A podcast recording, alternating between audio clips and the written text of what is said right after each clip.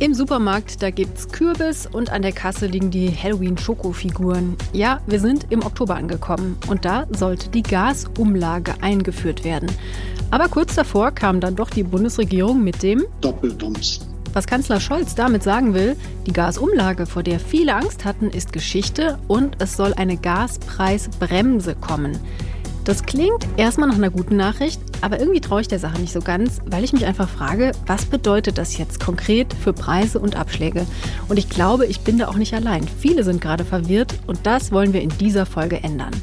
Hallo zusammen, ich bin Jutta Kaiser aus der SWR Wirtschaftsredaktion in Mainz und zugeschaltet ist mein lieber Kollege Jörg Marksteiner, Energieexperte beim WDR. Grüß dich, toll, dass du dabei bist. Ja, hallo Jutta, schön. Spannendes Thema, freue mich drauf. Auf jeden Fall. Und kurz noch der Hinweis für euch alle, wir zeichnen diese Folge auf am Mittwoch, den 5. Oktober. Energiekrise. Und jetzt ein Podcast der ARD. Jörg, ich habe direkt mal eine ganz konkrete Frage. Also mein Freund und ich, wir gehören zu der Hälfte von Menschen in Deutschland, die eben mit Gas heizen und auch warmes Wasser über Gas bekommen. Da hat jetzt unser Energieversorger schon vor ein paar Wochen angekündigt, der monatliche Abschlag wird wegen der Gasumlage steigen von zuletzt 149 Euro auf 209. Jetzt ist die Umlage ja aber abgeschafft. Also welcher Betrag wird denn jetzt demnächst abgebucht? Ich fürchte erstmal der höhere Betrag. Toll. Ja, direkt schlechte Nachricht mal zu Beginn. Nein, aber keinen Schock kriegen. Natürlich kannst du diese ganzen alten Schreiben, die du bekommen hast, wegen der höheren Abschläge im Grunde vergessen. Die sind überholt, muss alles neu berechnet werden und auch verschickt werden. Aber das wird noch etwas dauern. Ich meine, man muss sehen, die Umlage wurde gekippt, anderthalb Tage bevor sie in Kraft treten sollte. Ziemlich kurzfristig. Das ist auch für die Energieversorger jetzt nicht so ganz einfach, das so schnell dann äh, wieder richtig zu stellen. Ich würde sagen, gib ihm mal zwei, drei Wochen Zeit, eine neue Berechnung zu schicken und ich denke, dann werden die Abschläge auch angepasst. Heißt aber, mir und wahrscheinlich auch anderen wird jetzt erstmal zu viel abgebucht. Ja, kann passieren, aber die gute Nachricht, wenn in der Zwischenzeit jetzt mal ein Monat zu viel abgebucht wird, das wird dann verrechnet mit späteren Monaten, wo du dann entsprechend weniger zahlst. Das ist auch so vorgeschrieben. Als Tipp würde ich sagen, wenn jemand jetzt bis, ja, sagen wir Ende Oktober nichts von seinem Versorger gehört hat, dann würde ich da nachfragen und sagen, hallo, bitte neue Abschläge berechnen. Okay, also ich überprüfe auf jeden Fall, was du gerade gesagt hast. Und zwar Unbedingt. schnell, denn bei uns wird immer am 7. eines Monats der Abschlag vom Bankkonto abgebucht. Das ist also ein Tag, nachdem wir diese Podcast-Folge online stellen. Ich bin auch gespannt, wie es bei euch ist, wie schnell ihr Post bekommt und wann erstattet wird. Also wenn ihr Lust habt, dann schreibt uns doch einfach an energiekrise.ard.de. Das gilt natürlich auch für alle anderen Fragen rund um das Thema Energie. Also haltet euch bitte nicht zurück. Und ich würde auch wetten, einige von euch würden auch gern wissen, wie kam denn jetzt diese Gaspreisbremse überhaupt zustande? Jörg, hattest du mit dem Move gerechnet? Also, dass die jetzt so schnell kommt, offen gestanden nein, aber ich habe so gedacht, hätte man das nicht direkt so machen können. Ich meine, diese ganze Verwirrung mit dieser Gasumlage, wer muss zahlen, wer nicht, und dann dieser ganze Ärger, dass da Firmen Geld bekommen hätten, die es dann gar nicht nötig haben, das hätte man sich eigentlich von vornherein sparen können. Trotzdem finde ich das richtig, jetzt zu reagieren und auch kurz vor knapp jetzt noch den, ja, man kann sagen, Notausknopf zu drücken. Denn man muss ja einfach sehen, was passiert ist. Wir haben so viele Fälle gehabt, äh, wenn Rentner plötzlich statt 100, 300 Euro im Monat an Abschlägen zahlen sollten. Oder Familien, so einen Fall gab es auch, statt 300 Euro dann fast 1000 Euro. Da ist ein, genau, da ist einfach klar, mit einem durchschnittlichen mittleren Einkommen, das geht für viele einfach nicht. Und ich vermute, das ist jetzt inzwischen dann auch bei der Politik doch sehr deutlich wahrgenommen worden, dass wir da wirklich in eine soziale Katastrophe gerutscht werden. Und jetzt bin ich vor allem auch neugierig. Also wie wird diese Gaspreisbremse denn angelegt sein? Ja, bin ich auch neugierig. Äh, wissen wir noch nicht. Und das ist im Grunde, finde ich, auch wieder überraschend, dass die Regierung jetzt ankündigt, wir entlasten euch, wir stellen 200 Milliarden Euro bereit. Das ist ja wirklich eine Menge Geld. Aber wir Fall. entscheiden erst später, wie das verteilt wird. Also ich meine, normalerweise überlegt man sich ja erst ein Konzept und schaut dann, was es kostet. Ne? Oder liege ich da völlig falsch? Nee, wäre natürlich der logische Weg. Ich liebe ja diesen Spruch, erst die Hose, dann die Schuhe. Und die Regierung macht's andersrum. Sie hat die Schuhe schon an und will dann die Hose anziehen. Also ja, geht irgendwie nicht. Wobei, ganz ehrlich, ich will die Jobs nicht tauschen. Es ist immer viel einfacher, kritisch zu hinterfragen hinterher, als es dann vorher selber irgendwie konzeptionieren zu müssen. Jedenfalls ist klar, das Ganze wirft jede Menge Fragen auf und die versuchen wir jetzt zu beantworten, so gut es eben geht. Also, du hast es schon genannt, die Regierung will bis zu 200 Milliarden Euro ausgeben, um einfach zu verhindern, dass diese explodierenden Energiekosten die Menschen in Deutschland finanziell ruinieren. Aber woran genau merken die Leute das denn? Also, wie werden die nächsten Rechnungen aussehen? Also ich vermute, es wird nicht ganz so schlimm kommen wie befürchtet. Ja, es wird teurer, aber eben nicht so dramatisch. Also sortieren wir mal, was wir da jetzt alles auf dem Tisch liegen haben. Gerne. Gasumlage kommt nicht, okay, das ist sicher. Diese 2,4 Cent pro Kilowattstunde kommen nicht obendrauf. Mehrwertsteuer auf Gas und Fernwärme sinkt von 19 auf 7 Prozent. Entlastet mich auch, gilt auch ab Oktober, ist auch sicher, hat der Bundestag beschlossen. So. Okay. Gaspreisbremse, also Schutz vor sehr starken Preiserhöhungen, ist angekündigt, aber noch nicht beschlossen. Das wird für die Kunden finanziell am meisten bringen, aber ja, wie viel genau, ab wann das gilt, alles noch unklar. Strompreisbremse sollten wir vielleicht an der Stelle auch kurz erwähnen. Ja, soll auch kommen. Da haben sich die Energieminister europaweit drauf verständigt. Aber ab wann, wie viel Geld mir das spart, auch alles noch unklar. An der Stelle ist nur klar, sie wird wohl anders finanziert, nämlich nicht über den Bundeshaushalt, sondern indem man den Energieerzeugern, die gerade riesige Gewinne machen, einen Teil dieser Gewinne wegnimmt und die dann an die Stromkunden verteilt. Also das ist mal so ganz grob der Überblick, Stand, wie wir es heute als Verbraucher bekommen sollen. Okay, danke schon mal dafür. Gerne. Ich würde aber gerne noch mal mehr über die Gaspreisbremse reden. Okay. Also aus meiner Sicht ist das ja einfach das heißeste Thema im Moment. Es heißt ja, es sollen möglichst schnell die Details auf den Tisch kommen und zwar mit Hilfe der Kommission für Erdgas und Wärme. Das ist ein Gremium, was die Bundesregierung berät. Jörg, weißt du, wer da alles mitredet und bis wann wir dann konkret wissen, wie genau die Bremse angelegt sein wird? Ja, das werden wir sehr bald wissen. Also am 8. Oktober geht diese Kommission in Klausur übers Wochenende und will dann relativ schnell anschließend ihren Vorschlag vorlegen. Kommission, das heißt 24 Expertinnen, Experten, ja, von Energieversorgern, Mieterbund, Caritas, Gewerkschaften, Wissenschaftler, auch Industrievertreter, also breites Spektrum. Mhm. Und wenn diese Vorschläge dann vorliegen, dann ja, ist der Ablauf so, die Regierung muss sich das angucken, bewerten, entscheiden, dann geht alles noch durch Bundestag und Bundesrat. Also ich würde sagen, das kann schon noch was dauern, bis diese Gaspreisbremse dann wirklich auch beschlossen ist. Im Idealfall wird sie dann rückwirkend beschlossen. Das wird uns natürlich als Verbrauchern am meisten bringen. Mm, trotzdem gibt es ja schon so ein paar Ideen, die auch öffentlich geworden sind. Kannst du die nochmal zusammenfassen? Ja klar, also wenn man mal einsammelt, was hat die Vorsitzende gesagt, was ist aus der Regierung zu hören, dann ist, glaube ich, ziemlich klar, auf welche Art von Modell wir da zulaufen. Ich bin ziemlich sicher, es wird am Ende eine Art Grundverbrauch pro Haushalt geben. Wahrscheinlich 80 Prozent dessen, was ich im Vorjahr verbraucht habe, der wird vom Staat subventioniert. Das heißt für mich, 80 Prozent meines Verbrauchs zahle ich einen Maximalbetrag. Der wird nicht höher liegen als, das muss der Staat noch festlegen, 10, 12 oder meinetwegen auch 14 Cent. Nicht mehr. Für die Kilowattstunde. Für die Kilowattstunde. Und wenn der reale Preis, das, was der Energieversorger eigentlich von mir haben möchte, da drüber liegt, dann wird diese Differenz, diese, diese Lücke sozusagen vom Staat übernommen. Gilt für meinen Basisverbrauch. Wenn ich mehr verbrauche als diese subventionierten 80 Prozent, dann muss ich dafür den ganz normalen Marktpreis bezahlen. Ich denke, das wird am Ende wahrscheinlich dabei rauskommen. Aber was macht dich da so sicher? Also man könnte doch auch sagen, der Preis hängt dann einfach vom Einkommen ab oder eben davon, wie viele Menschen leben in der Wohnung? Ja, stimmt, wäre auch eine Möglichkeit, vielleicht sogar gerechter. Das Problem ist ein ganz praktisches. Der Energieversorger weiß ziemlich genau, was verbrauche ich. Über die Meldung am Zähler, logisch. Mhm. Aber er weiß eben nicht, wie viele Menschen wohnen denn in meinem Haus. Oder meinetwegen, was verdienen die.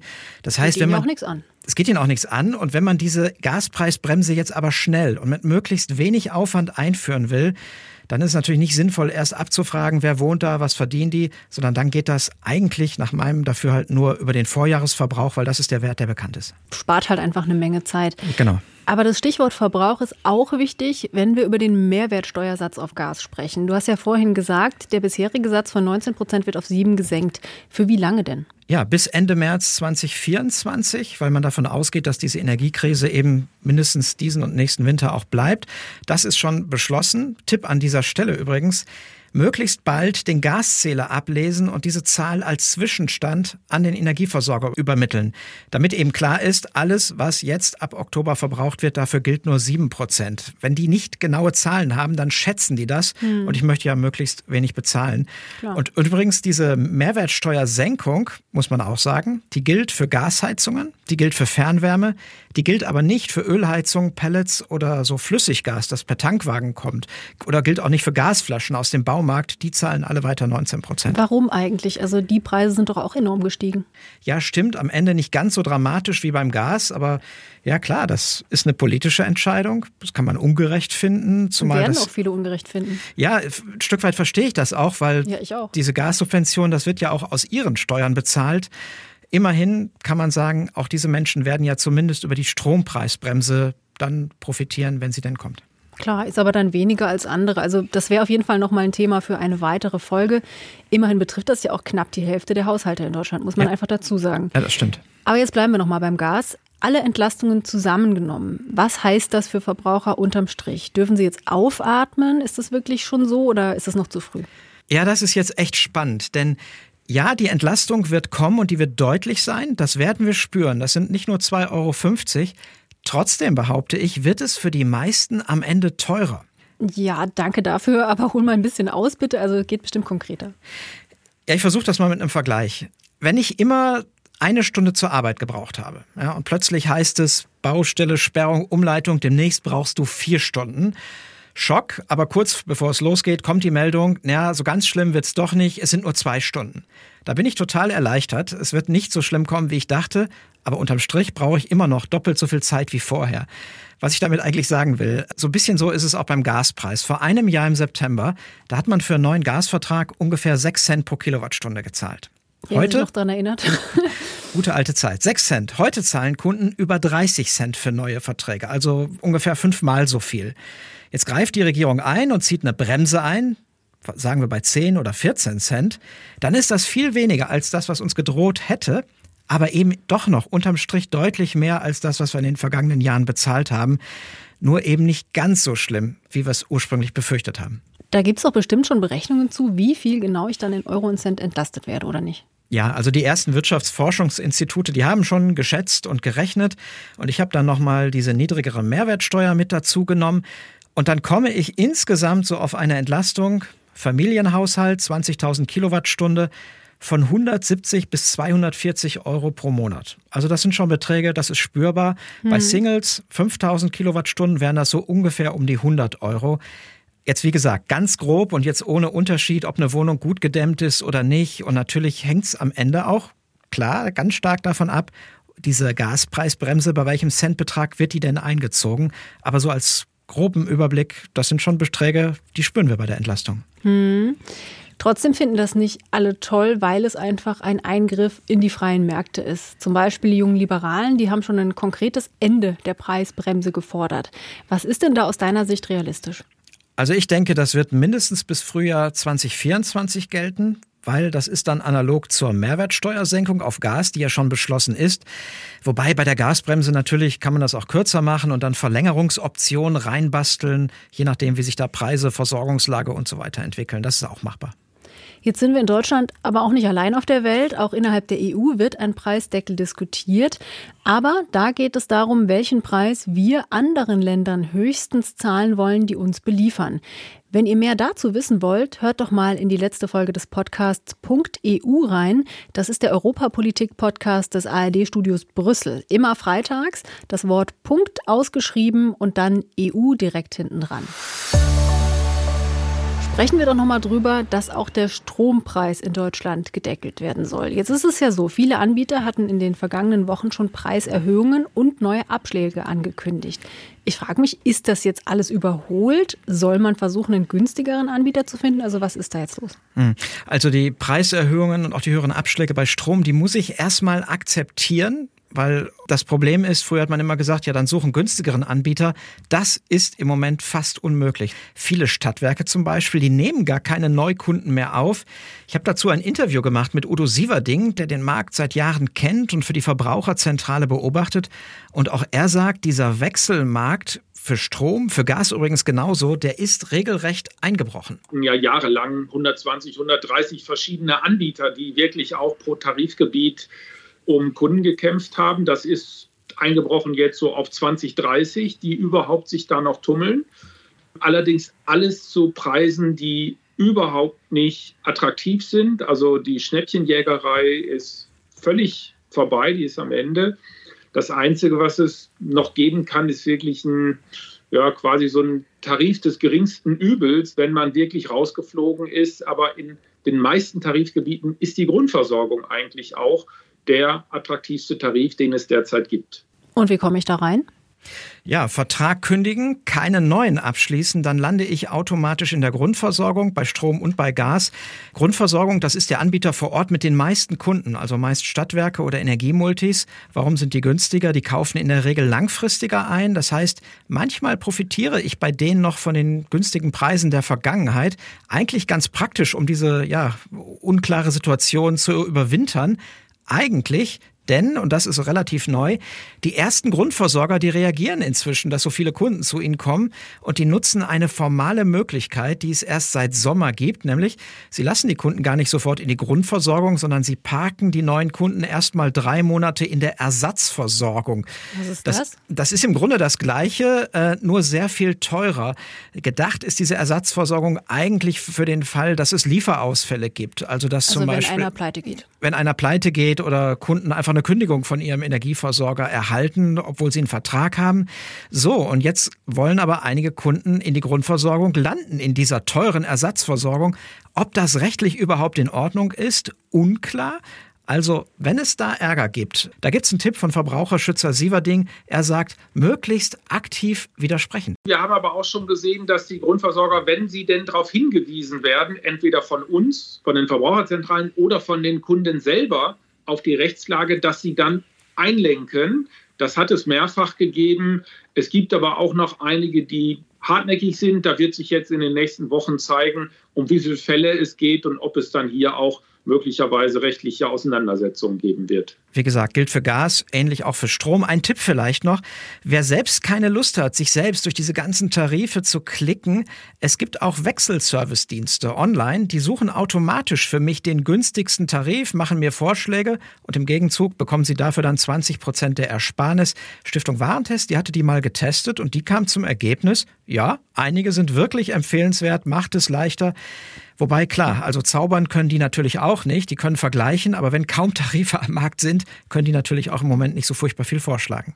Klar, Energieversorger wechseln ist einfach nicht mehr so leicht oder man spart nicht mehr so viel. Jetzt gibt es aber auch Leute, die sind dazu gezwungen, also Freunde von mir zum Beispiel, die müssen demnächst umziehen, weil ihr Vermieter Eigenbedarf für die Wohnung angemeldet hat. Den Vertrag für Strom, den können sie mitnehmen, beim Gas müssen sie aber einen ganz neuen Vertrag abschließen. Ich war dann irgendwie neugierig, habe mich mal informiert, welche Preise dann für einen Neuabschluss hier in Mainz fällig werden. Und da hieß es, der Abschlag läge bei 439 Euro pro Monat in der Grundversorgung. Okay, das wäre wow. ungefähr dreimal so viel, wie wir bei uns zu Hause im September bezahlt haben. Ja, heftig, stimmt. Stromvertrag bei Umzug kann man in der Regel mitnehmen, Gasvertrag als Mieter eher nicht. Ist blöd, ist teuer. Ja, einziger Tipp wäre hier, erstmal versuchen, in die Grundversorgung zu kommen. Und wenn es irgendwann dann doch einen billigeren Anbieter gibt, dann da schnell wieder raus, sobald sich die Preise entspannen. Denn das ist ein Vorteil der Grundversorgung auch. Die Kündigungsfrist beträgt nur zwei Wochen. Oder eben auf die Gaspreisbremse hoffen, dass es dann vielleicht doch irgendwann nicht ganz so teuer wird. Dann lass uns noch mal auf ein anderes Phänomen schauen, und zwar Tricks der Energieanbieter. Da hört man ja auch immer wieder was. Also in letzter Zeit gab es ja immer mehr Fälle, in denen Energieversorger scheinbar viel zu hohe Abschläge verlangen, also mehr als durch Preiserhöhungen gerechtfertigt wäre. Aber ich frage mich, wie kann ich das denn nachprüfen, ob das stimmt? Ja, es ist echt ein Ärgernis. Ich kann das relativ leicht nachprüfen. Ich nehme diesen neuen Preis mal meinen Verbrauch. Ja, wer den nicht kennt, steht in der letzten Jahresrechnung. Also, mein Verbrauch mal den neuen Preis geteilt durch zwölf Monate. Dann habe ich ungefähr eine Größenordnung, wo der Abschlag liegen müsste. Wer das nicht selbst ausrechnen möchte, es gibt auch online bei Verbraucherschutzseiten so kostenlose Rechner, kann man es auch sehr genau machen. So, und wenn das jetzt sehr stark abweicht von dem, was mir der Versorger in Rechnung stellt, dann Mail, Brief, Aufforderung, das anzupassen. Reagiert er gar nicht, stellt sich stur oder weigert sich, dann ist ein Anlaufpunkt die Schlichtungsstelle Energie. Die haben viele Infos im Netz, da kann man sich dann auch dran wenden. Dauert aber, kann ich den Abschlag denn auch selbst kürzen? Also wenn ich Zweifel habe, dass da alles korrekt ist? Äh, ganz schlechte Idee. Ganz schlechte Idee, bitte nicht. Gib, gib, nur Ärger mit dem Versorger. Und das Letzte, was ich möchte, ist ja im Moment aus meinem Vertrag rauszufallen, eine Kündigung zu bekommen. Dann haben wir ja gerade gesagt, jeder neue Vertrag wird wahrscheinlich teurer. Haben wir gerade beschrieben. Ich kann eventuell unter Vorbehalt zahlen oder Widerspruch einlegen. Dann aber ganz wichtig, unbedingt reinschreiben, das ist keine Kündigung. Denn auch diese Fälle haben wir vereinzelt schon gesehen. Ein Kunde widerspricht und im nächsten Schreiben des Energieversorgers heißt es dann sinngemäß, vielen Dank, hiermit bestätigen wir Ihnen Ihre Kündigung, obwohl der Kunde das nie wollte. Jetzt hat aber auch nicht jeder die Sache mit den Energieverträgen selbst in der Hand. Also bei Mietwohnungen kümmert sich ja oft der Vermieter zumindest um die Heizung und dann verlangt er eben einen Vorschuss über die monatlichen Nebenkosten. Wann muss ich denn da damit rechnen, dass diese Nebenkosten erhöht werden? Ja, das ist ziemlich klar geregelt. Der Vermieter darf die Abschläge nicht einfach mal so erhöhen. Da sind die Juristen wirklich sehr, sehr deutlich. Das geht nur nach einer Nebenkostenabrechnung oder zumindest nach einer Zwischenrechnung. Sonst nicht. Gut, was erlaubt ist, dass sich Vermieter und Mieter freiwillig auf höhere Vorauszahlungen einigen, damit es dann im nächsten Frühjahr äh, mit der Nebenkostenabrechnung nicht so eine riesige Nachzahlung gibt. Gerade Mieter sollten entweder Geld zur Seite legen, wenn das geht, oder beim Vermieter mal nachfragen, was da an Kosten auf sie zukommen könnte. Aber wie gesagt, nur freiwillig, einfach so mal eben die Abschläge erhöhen darf der Vermieter nicht. Okay, immerhin. Wenn es um finanzielle Probleme durch Energiekosten geht, fallen mir eigentlich auch vor allem zwei Szenarien ein. Also das eine ist das, was du eben angesprochen hast, einmalige hohe Nachzahlung. Oder meine monatlichen Kosten sind so stark gestiegen, dass einfach permanent Schulden auflaufen. Und ich würde mal sagen, spätestens dann brauchen Menschen dringend Hilfe. Das ist aber ein sehr sensibles Thema, kann man sich ja vorstellen. Niemand will auf Hilfe angewiesen sein. Dazu kommt, die meisten wissen auch gar nicht, welche Hilfen es gibt und an wen sie sich wenden können. Und bei dem Thema kennen auch Jörg und ich uns nicht tief genug aus und deswegen haben wir uns Roman Schlag in diese Podcast-Folge eingeladen. Er ist Schuldnerberater bei der Caritas Aachen und jetzt zugeschaltet. Hallo, Herr Schlag. Hallo, Frau Kaiser. Herr Schlag, inwiefern spüren Sie diese Energiekrise denn auch in Ihren Beratungsstellen? Also wie viele Menschen kommen jetzt mehr als vorher? Also wir merken schon durch die Pandemie, aber auch durch die Krise jetzt, dass der Beratungsbedarf gestiegen ist. In der Regel sind wir 30 Prozent mehr Anfragen, als wir das vor den Krisenzeiten haben. Und wir spüren auch, dass es zunehmend Menschen gibt, die auch jetzt in die Beratung kommen und nachfragen. Sie haben große Sorgen, dass sie mit den Energienachforderungen, mit den Energiezahlungen nicht hinkommen und um Hilfe bitten, was man tun kann.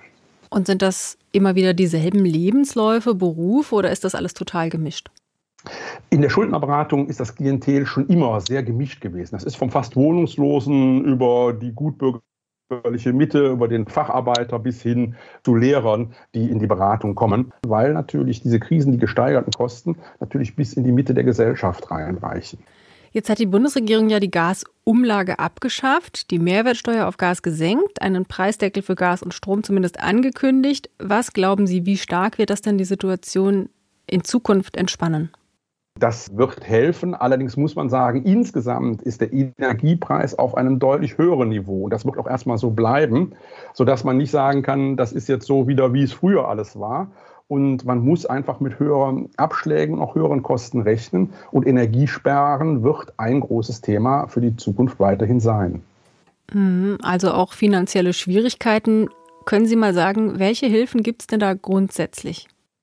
Wenn ich also jetzt eine hohe Geldnachforderung komme, ähm, kann ich unter Umständen staatliche Hilfen beantragen. Sowohl über die Jobcenter als auch über Sozialämter kann ich einen Antrag stellen, ob ähm, ein Bedarf besteht durch die hohe Nachforderung und ich dann einen Teil ähm, im Prinzip des Geldes bekomme oder auch versuchen kann, darlehensweise was äh, Kosten der Energierechnungen übernommen werden.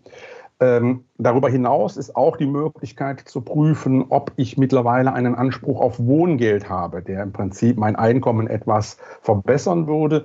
Die, es ist beabsichtigt, dass der Kreis der Wohngeldbezieher aufgrund höherer Einkommensgrenzen deutlich ausgeweitet wird und das Wohngeld als solches soll auch massiv steigen. Gibt es denn dazu schon irgendwelche Infos? Jeder hat ja unterschiedliche ja, Situationen, Einkommen, Altersvorsorgung und so weiter. Also um Ansprüche zu haben, muss ich da erstmal meine kompletten Ersparnisse, alles, was ich hatte, irgendwie auflösen oder gibt es da auch Freibeträge? Nein, gerade bei Altersvorsorge gibt es Freibeträge und Schonbeträge. Das wird auch bei den Antragstellungen von den Behörden überprüft und dann können Sie auch bei Beratungsstellen die Bescheide mal nachprüfen lassen, beziehungsweise sich auch in den Beratungsstellen Hilfe holen bei der Beantragung dieser Sozialleistungen. Und dann ist ja die entscheidende Frage, mit wie viel Geld kann ich denn rechnen und vor allem auch wie lange?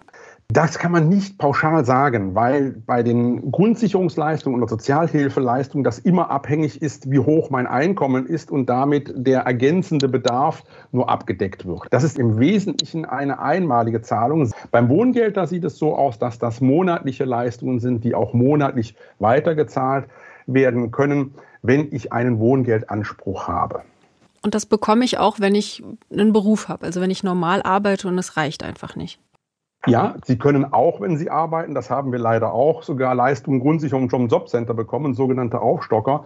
Das ist aber dann, wenn ich nur ein sehr geringes Einkommen oder kleines Einkommen habe. Bei höheren Einkommen, die jenseits der Grundsicherung der Sozialhilfe ist, kann Wohngeld eine Hilfe sein, die ich dann bekomme. Und dieser Personenkreis soll massiv ausgeweitet werden, weil höhere Einkommensgrenzen möglich sind in Zukunft. Wenn ich mich jetzt entscheide, ich möchte einen Antrag stellen, muss ich da Fristen einhalten?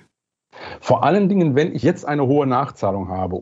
Diesen Antrag kann ich nur in dem Monat stellen, wo auch tatsächlich die Rechnung gekommen ist. In den darauffolgenden Monaten werde ich wahrscheinlich wieder aufgrund meines Einkommens gar keinen Anspruch auf Grundsicherung oder Sozialhilfe haben. Mir muss aber bewusst sein, dass ich nicht die komplette Rechnung übernommen kriege, sondern nur einen Zuschuss. Das ist alles unheimlich komplex und man kann wahrscheinlich auch wirklich einiges falsch machen, wenn man sich da nicht so auskennt. Also was mache ich denn, wenn ich mir unsicher bin? Also wer hilft mir da? Genau, da rate ich dazu, sich an die Beratungsstellen der Wohlfahrtspflege, der Verbraucherzentrale oder an den Beratungsstellen der allgemeinen Sozialberatung wie bei Caritas und Diakonie zu wenden. Man wird gucken, welche Schritte man jetzt einleitet, weil das immer sehr individuell ist, was da die günstigste Lösung ist. Jetzt haben Sie aber auch gesagt, dass es einiges los. Also wahrscheinlich ist mit Wartezeiten zu rechnen und viele kommen ja doch deutlich zu spät, wenn es schon brennt. Also was kann ich denn dafür tun, dass ich auch kurzfristig noch einen Termin bekomme? Ganz wichtig darauf hinweisen, dass es hier um Energiekosten, um eine existenzielle Rechnung äh, geht, weil da gibt es unter Umständen auch spezielle Notfallsprechstunden, wo man dann frühzeitiger an einen Termin kommen kann. Das waren viele wertvolle Infos und Tipps, gerade auch für Menschen, die sich eben einfach noch nie mit Hilfe vom Staat beschäftigt haben. Vielen Dank, dass Sie sich die Zeit für das Interview genommen haben und noch einen schönen Tag. Gerne, Dankeschön wollen wir hoffen, dass möglichst wenige Menschen in existenzielle finanzielle Probleme rutschen und wenn, dann auch sehr schnell wieder da rauskommen. Vielleicht auch mit Hilfe der Preisbremsen für Gas und Strom, die ja kommen sollen. Ich habe da nur so einen Gedanken. Es ist ja ein bisschen wie bei Medikamenten. Alles, was wirkt, hat auch unerwünschte Nebenwirkungen. Wie sehen die denn bei der Preisbremse aus? Also die spannende Frage ist sicher, wenn der Staat jetzt so viel Geld in die Hand nimmt, um uns die Preise erträglicher zu machen, sind wir dann noch sparsam genug mit Gas? Also haben wir noch genug Anreize?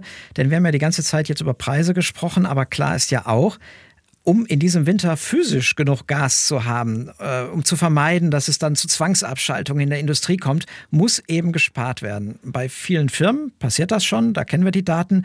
Aber es gibt eben die Sorge, dass das bei den Verbrauchern dann vielleicht nicht in diesem Maße passiert, wenn es eben billiger wird. Und die Bundesnetzagentur warnt ja ständig, minus 20 Prozent, also 20 Prozent Einsparung, sonst könnte es eng werden. Und da ist die Frage, ist so eine Gaspreisbremse dann möglicherweise kontraproduktiv? Weiß nicht, wie siehst du das? Also ehrlich gesagt, ich bin da echt sehr skeptisch. Also jedenfalls was die 20 Prozent angeht. Ich glaube schon, die meisten Menschen wollen Energie sparen, aber ich vermute einfach, falls es richtig kalt wird, dann knicken doch viele ein und drehen die Heizung dann hoch. Ich selbst kann das auch nicht garantieren, dass ich das nicht mache und mir graust es ehrlich gesagt auch ganz schön vor dem Winter weil jeder, der mich kennt, der weiß das. Ich bin einfach ein super kälteempfindlicher Mensch. Zwei Pullis, Thermohose und Schal, das ist mein Standardoutfit im Winter. Ernsthaft. Okay. Ich schlafe auch mit zwei Paar Socken, mehreren Decken und teils mit zwei Wärmflaschen. Eine für die Füße, eine für den Oberkörper. Das mag witzig klingen, aber das ist kein Spaß. Also mein Spielraum, da noch was draufzulegen, ist einfach begrenzt. Und trotzdem will ich natürlich meinen Teil beitragen und weniger heizen. Das ist vollkommen klar. Aber wird mich an Grenzen bringen. Also ich kann jedenfalls nur hoffen, dass dieser Winter mild wird. Ja, jedenfalls hast du jetzt schon mal einen sehr großen Sparanreiz, wenn dir so kalt ist, dass es genug Gas gibt in diesem Winter, mal abgesehen von allen finanziellen Fragen. Ja, definitiv. Und ich denke mir aber auch, es gibt ja auch Senioren, die brauchen mehr Wärme oder eine Familie mit Baby oder kleinen Kindern. Da werden doch die Eltern nicht zuschauen, wenn die Kleinen mit blauen Lippen am Spieltisch sitzen. Also das glaube ich nicht. Und ich frage mich auch, ist das wirklich gerecht, wenn die nur einen Grundbedarf an verbilligtem Gas bekommen? Also ich glaube, diese Gaspreisbremse, ja, die ist nötig. Aber die wird auf jeden Fall ein Stück weit ungerecht sein, weil Wärmebedarf ist das eine. Das kannst ja noch weiter spinnen, ja. Also bei diesem Modell, was wir jetzt diskutieren, verbilligter Grundbedarf, würde ja bedeuten, es spielt gar keine Rolle, wie groß die Wohnung ist oder wie viel der Bewohner verdient. Also um mal ein Klischee zu nehmen, ja, der Chefarzt mit 200 Quadratmeter Loftwohnung, der würde genauso entlastet am Ende wie ein Rentner in einem Zwei-Zimmer-Apartment. Oder Menschen, die, okay. oder Menschen, die ihre Heizung immer voll aufgedreht haben, sich nie Gedanken gemacht haben, würden genauso 80 Prozent äh, subventioniert bekommen wie Menschen, die immer schon sehr, sehr sparsam waren. Ja, alles nicht gerecht. Ich vermute nur, wäre so meine Einschätzung, diese Ungerechtigkeit, die müssen wir hinnehmen, wenn das Ganze einigermaßen ohne viel Aufwand pragmatisch und schnell kommen soll. Denn ich glaube, alles andere, ja, das wäre vielleicht gerechter, würde aber schlicht zu lange dauern. Und es hilft ja keine Gaspreisbremse im Mai. Ich fasse nochmal zusammen, was ich aus dieser Folge mitnehme zum Thema Gaspreisbremse. Erstens, bisher ist die Bremse nur angekündigt. Details erarbeitet die Kommission für Erdgas und Wärme, in der Vertreter von Energieversorgern, vom Mieterbund, aus der Wissenschaft und von Industrie sitzen. Sie hat angekündigt, am kommenden Wochenende ihren Vorschlag vorzulegen, wie die Gaspreisbremse konkret aussehen könnte. Dann muss die Bundesregierung entscheiden und letztlich müssen auch Bundestag und Bundesrat zustimmen. Finanziert wird das Ganze mit den bis zu 200 Milliarden Euro aus dem angekündigten Abwehrschirm gegen die Energiekrise. Auch wenn es da momentan noch Streit drum gibt, wie sich Bund und Länder die Kosten aufteilen. Zweitens. Auch wenn die Details für die Gaspreisbremse noch nicht feststehen, es sieht ganz danach aus, dass der Preis für einen Grundbedarf an Gas gedeckelt wird.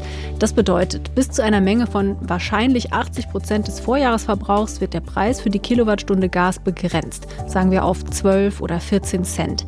Wenn die Versorger teurer einkaufen mussten, kriegen sie die Differenz vom Staat. Und wenn eine Familie oder ein Paar mehr Gas verbraucht als den Grundbedarf, dann zahlt sie ab dem Moment den vollen Preis. Andere Modelle nach Personenzahl im Haushalt oder Einkommen, die wären zwar gerechter, dafür müssten aber auch Daten erhoben werden und das würde einfach sehr viel Zeit kosten. Drittens, es ist eine weitere Preisbremse geplant, und zwar für Strompreise. Darauf haben sich die EU-Energieminister geeinigt. Bis sie eingeführt wird, dauert es wahrscheinlich aber länger als bei Gas. Klar ist nur, sie wird etwas anders finanziert, und zwar indem ein Teil der sehr hohen Gewinne der Energieerzeuger eingesammelt und an die Stromkunden verteilt wird. Ja, Jörg, was machen wir als Verbraucher jetzt da draußen? Also was ich als Verbraucher machen sollte, wenn ich eine Gasheizung habe, ist so schnell wie möglich den Zählerstand notieren und an den Versorger melden, einfach damit ich die Mehrwertsteuer ab Oktober komplett mitnehme. Ansonsten Abschläge jetzt nicht selbstständig kürzen beim Gas, auch wenn die Umlage wegfällt, sondern warten, bis sich der Versorger meldet, so zwei bis drei Wochen, dann nachfragen und eine neue Berechnung verlangen. Ansonsten, und das gilt dann auch für Strom, nicht vorschnell kündigen, wenn ich mich über hohe Preise ärgere, denn im Moment ist es echt schwer, einigermaßen günstige neue Verträge zu bekommen. Und am Ende, wer sieht, dass er diese Preiserhöhung Strom, Gas definitiv nicht zahlen kann, nicht in Schockstarre verfallen, sondern sich rechtzeitig beim Versorger melden, Ratenzahlung vereinbaren und auch keine Scheu, sich wirklich bei einer Beratungsstelle zu melden, haben wir von Herrn Schlag gehört. Die wissen einfach am besten, wem welche finanzielle Hilfe zusteht. Und was ich da vor allen Dingen mitgenommen habe, ist, dass viel mehr Menschen als bisher demnächst Wohngeld zusteht. Und das sollte man dann auch nutzen, denke ich. Zeit, in unser Postfach zu schauen. Energiekrise.ard.de. Da könnt ihr uns jederzeit eure Fragen schicken, Feedback und Anregungen. Und das hat zum Beispiel Jones gemacht. Er schreibt, auf den Stromvergleichsportalen seien die Ökostromtarife immer noch nicht günstiger als konventionelle Stromtarife. Und seine Frage ist, warum? Jörg, hast du eine Erklärung? Ja, ich versuch's mal. Also, Strom aus Wind und Sonne, klar, kostet natürlich nicht mehr als im vergangenen Jahr. Das stimmt. Und es gibt auch einige wenige Ökostromanbieter, die ihre Kunden direkt beliefern. Da sind die Preise tatsächlich kaum erhöht worden. Aber sehr viele Ökostromanbieter, die machen das anders. Die kaufen den teuren Strom an der Börse besorgen sich aber zusätzlich Herkunftsnachweise für Ökostrom, der dann auf ihre Mengen sozusagen übergeht. Das ist formal erlaubt, das ist okay. So ein bisschen macht, Etikettenschwindel. Macht diesen Ökostrom vor allen Dingen aber dann auch nicht billiger als anderen Strom. Und deswegen haben wir oft Ökostrom in den Portalen, der aber auch nicht billiger ist äh, als ganz normaler herkömmlicher Strom. Okay, jedenfalls interessant. Sandra Klussmann schreibt davon, sie und ihr Mann wollen sich eine Solaranlage mit Wärmepumpe kaufen und momentan klappern sie die Banken ab nach einem Kredit. Aber keine Bank bietet ihnen anscheinend einen Kredit der staatlichen Förderbank KfW an. Jörg, hast du einen Tipp für die beiden? Ja, nur so einen halben, fürchte ich. Ich habe extra nochmal mit meiner Kollegin Ute Scheins gesprochen. Die hatte sich in Folge 7 ja tief eingegraben in die Frage, Gerne wie werde ich, wie werd ich selber Solarstromerzeuger. Ja, ist tatsächlich so. Dieses Problem ist bekannt, kommt immer wieder vor, denn um an einen KfW-Kredit zu kommen, braucht man eine normale Geschäftsbank, die das abwickelt. Und diese Banken, die haben oft nicht so furchtbar viel Interesse dran, weil sie ja, plump gesagt, an diesen KfW-Krediten nicht viel verdienen, nur viel Arbeit haben. Tipp wäre, erst prüfen generell, ob eine Bank überhaupt KfW-Kredite anbietet. Kann übrigens auch eine Online-Bank sein. Oder vielleicht bei der eigenen Hausbank mal darauf hinweisen, dass man ja mit seinem Girokonto oder Wertpapierdepot vielleicht theoretisch auch zu einer anderen Bank wechseln könnte. Vielleicht hilft das, aber ein Anspruch auf KfW-Kredite bei meiner Bank, den habe ich leider nicht. Okay, Sandra, ich hoffe, das hilft dir ein bisschen weiter zumindest. Wir haben noch eine Frage zum Gaspreisdeckel. Da möchte jemand wissen, was ist mit denen, die Gas zu einem Festpreis gekauft haben, also Preisgarantie. Sollte Gas durch die Hilfen irgendwann günstiger werden als der Festpreis, haben die Betroffenen dann einfach Pech gehabt? Ja, ist noch nicht entschieden. Also ich glaube, sie werden trotzdem entlastet weil diese Bremse ja auch in andere bestehende Verträge eingreifen würde. Das. Aber das ist so ein Beispiel für viele offene Fragen, wo wir die Antworten einfach noch nicht kennen und abwarten müssen, wie das dann am Ende genau geregelt wird. Die gute Nachricht ist, wir bleiben für euch dran und halten euch auf jeden Fall auf dem Laufenden. Und damit sind wir auch am Ende dieser Folge angekommen. Wenn euch der Podcast gefallen hat, lasst uns bitte ein Abo da, da freuen wir uns riesig und gerne auch eine Bewertung. Und hoffentlich seid ihr dann nächste Woche wieder dabei. Danke jedenfalls fürs Zuhören und danke dir vor allem, lieber Jörg, für die vielen spannenden Infos. Ich freue mich schon aufs nächste Mal. Bis dahin, mach's gut. Ja, hat Spaß gemacht. Danke. Tschüss. Energiekrise. Und jetzt? Produziert für die ARD von SWR, WDR, HR und RBB.